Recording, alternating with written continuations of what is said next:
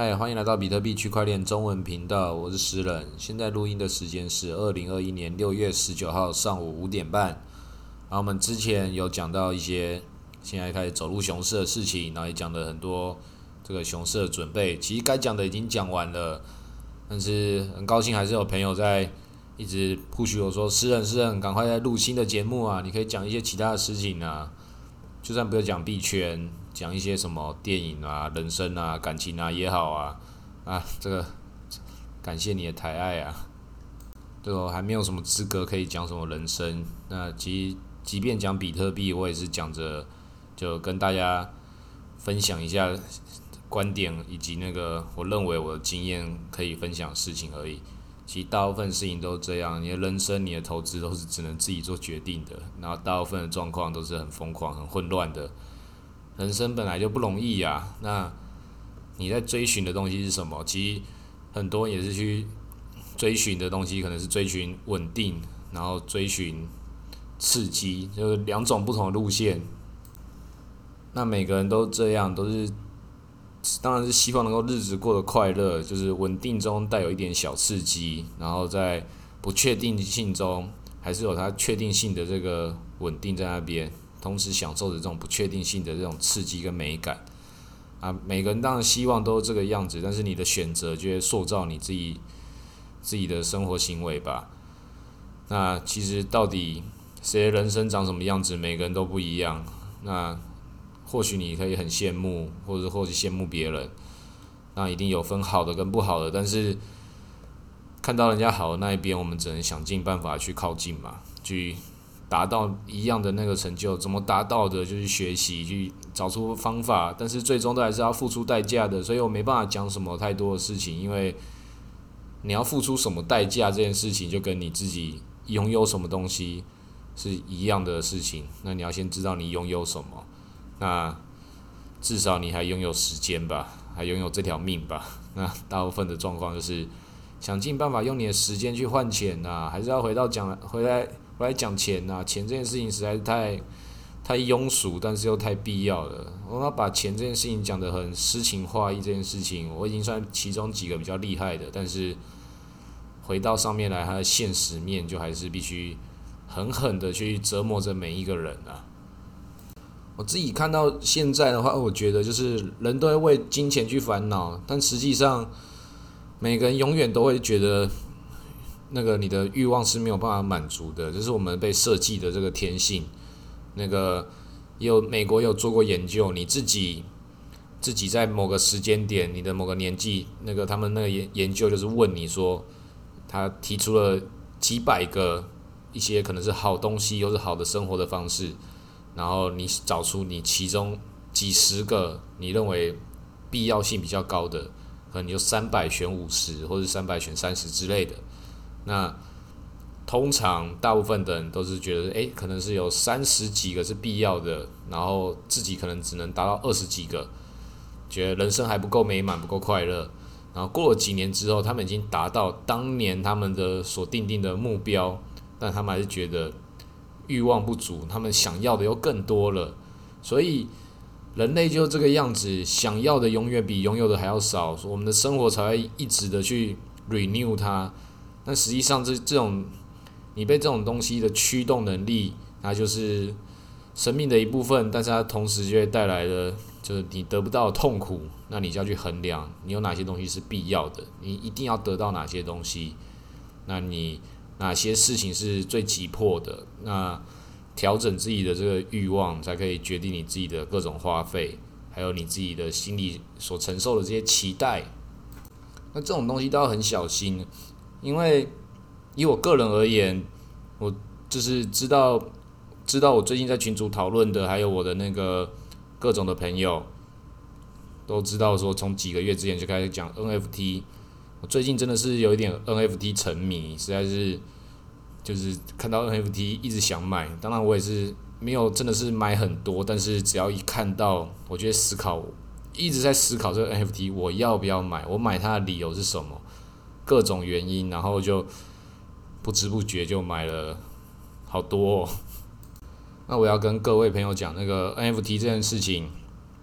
就是你的资产量级没有到一个程度的，千万不要轻易进来。那我自己，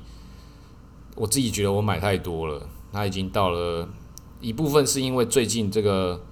这个币价在跌，那 N NFT 它比较不会跌，但是同时它的流通性也是比较差的，所以这个一涨一跌这样子看起来，这个我的 NFT 的比重马上就就到了一个我觉得这个看的有点觉得有点罪恶感的一个仓位，NFT 还是一个比较。靠近艺术品那个地方的，其实不是靠近艺术品，它就是它只是艺术的一种形式。每一种东西都是艺术的其中一种形式，就看你怎么去用什么样的角度去欣赏它。不管是人还是事情还是物体本身，因为有些人会说，那个艺术品不是艺术品，艺术品只是艺术家他投射的一部分到那个作品本身上面而已。这是有些人的观点啦，我自己不是，我认为艺术品它。就回到艺术本身，它只要脱离了这个主角之后，脱离这个作者，他本身就成为主角了。那本身这个作者会不会有影响力，还在这个艺术品身上，还是有的，这绝对不可能完全断离的。但是作者已死这件事情，这个是我比较认为的观点。所以 NFT 这些事情，它。还有很多可以探索的，它已经完全走入到另外领域了。我真的很喜欢 NFT，因为它给了我们这种这种中产阶级有一个参与这个艺术品这个社群的这个一个机会。但是它还是依然相当困难啦。它你有很多不同的角度可以切入它，但是我自己推荐的方式的话，就是你平常没有在看展，或是没有喜欢这些电影啊、艺术的事情的话。你只是为了要赚钱目的的，完全没有必要进来，因为在这边一定是要一定要被割的，一定要被亏钱的。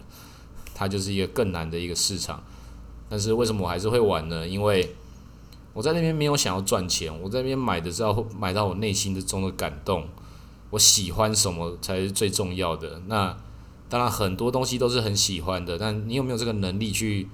去拥有它，去得到它，那是下一个阶段的事情。那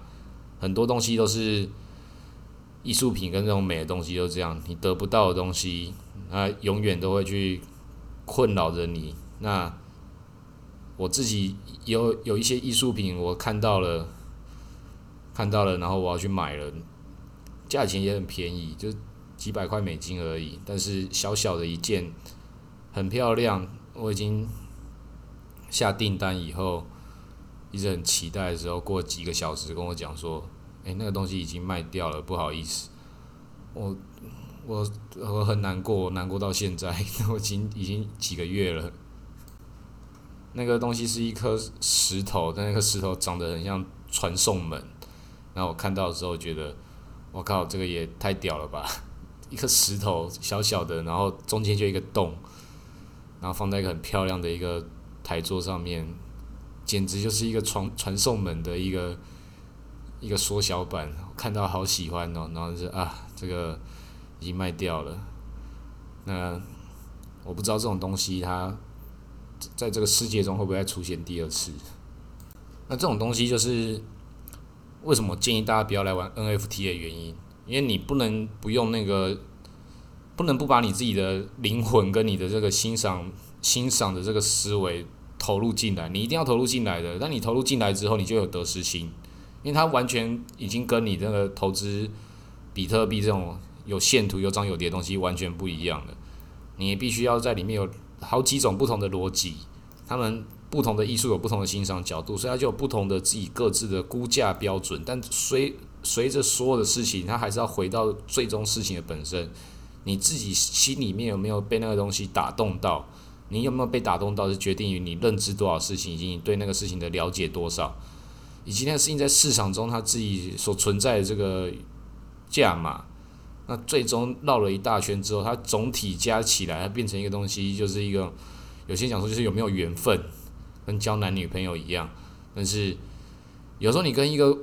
作品是有缘分的，但是你已经发现它有缘分之后，然后干已经被买走了，哦干那个真的很气耶！我这种东西也不一定啦，不一定说这是。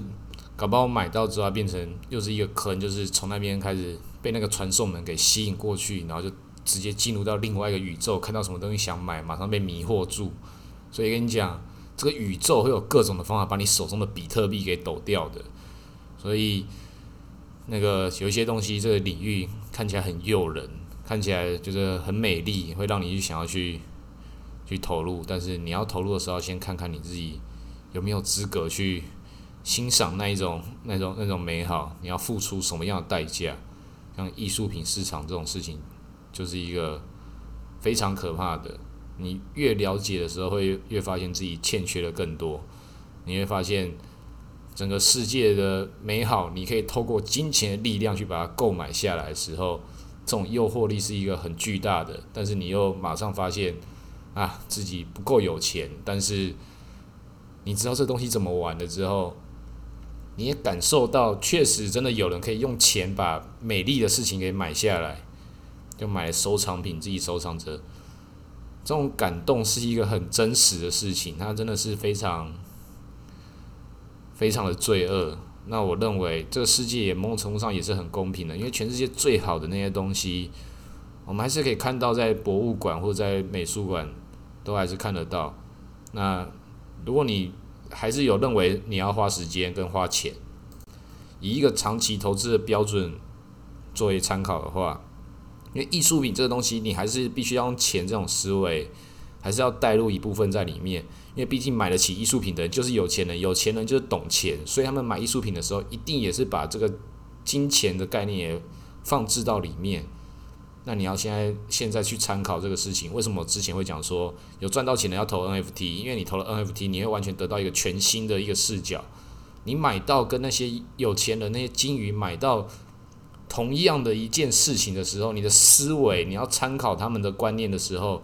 你已经带入了一部分他们的视角了。同时，因因为你也是会去购买这些事情的人，你跟一些金鱼如果都看到同一种东西的时候，它不一定是对的或错的，但是代表说你已经在分享他的视野了。你要把这种带入带入感带进去，所以你做了不同的投资，你就有不同的投资思维。那你进入到那个视角，你就可以。参考他的观点，但是也有很多时候是别人的视角，他看到也都是片面的，所以这都是一个必须要你一直反刍跟消化的东西。但是最终你还是要去看到这个事情本身，回到事情的本质，这件事情才永远都是最重要的。那像我这种无可救药的比特币教徒，我每次看到这些事情，我还是会回过头来，它跟比特币本身谁比较美？比特币的这种这种美已经是已经是太经典了，它已经变成一个浑然天成，它的存在本身就是一个具有很神圣的一个合理性，所以这种东西，当你一看到的时候，你必须要在那种东西的光芒跟那种理解这个事情本身美在哪里的时候，你能够看懂的话，那你就会知道说哪些东西才是你。真正你懂得欣赏的，那你懂得欣赏的话，你就知道说你要付出什么样的的角度跟付出什么样的代价去得到，去跟这种概念去共享你们所在所存在的一个时空，因为所有的这种艺术品都是这样，你能够得到感动的，就代表说它已经与你产生了某种联系了。那当然，你越来越了解这种事情的话，那你。就如同是你看的这些电影、看的这些小说，你对某些角色可能会有代入感，或者是你是一个外界的角色去欣赏它。那这种欣赏角度它也很多元，每一个艺术品它有各种不同的呈现方式，你所看到都是一部分而已。所以我讲这些 NFT 的事情，我还是要跟各位朋友讲，就是我知道很多人听我前面讲小币，即便我一直在讲这个 NFT 的投资，你必须要跟钱这件事情。用某种方式去切割，但它还是不得不连接起来的时候，很多人没办法去理解我所讲的，觉得说投资这件事情在 NFT 上面，你完全要完全换另外一种模式。那我会买的永远都是那些我自己喜欢的，我喜欢这件事情。我买 NFT 的时候就已经不是为了要赚钱了，而且会赚钱这件事情，我把它当做是一个不小心的。如果你真的很喜欢一个东西的时候，你要把它卖掉这件事情，你本身就是就是一件很痛苦的事情。但是，因为有钱这件事情可以抚平任何的伤痛，不一定啦，不一定能够抚平任何伤痛，但是很多啦，这种钱这件事情它还是有某种程度上的魔力的，所以我自己要买的话，我现在是买那个 Saint Fan 的口罩，那我买了很多，没有很多啊，几个而已。如果有人要买的话，就来帮我接盘。那所以以赚钱为目的的话，我现在就讲这个口罩，它是现在全世界最好炒的，然后还没有开始炒的，因为它那个量体够大，现在还有一百四十几个。然后它邦丁克服曲线，然后是从 Unisax 的那个衍生品变成 Sant Fan 的这个品牌的口罩，它有潮衣跟口罩，所以它有两个结构可以去有他们这种玩家去玩的空间。所以这个东西你要赚钱的话，就来帮我接盘。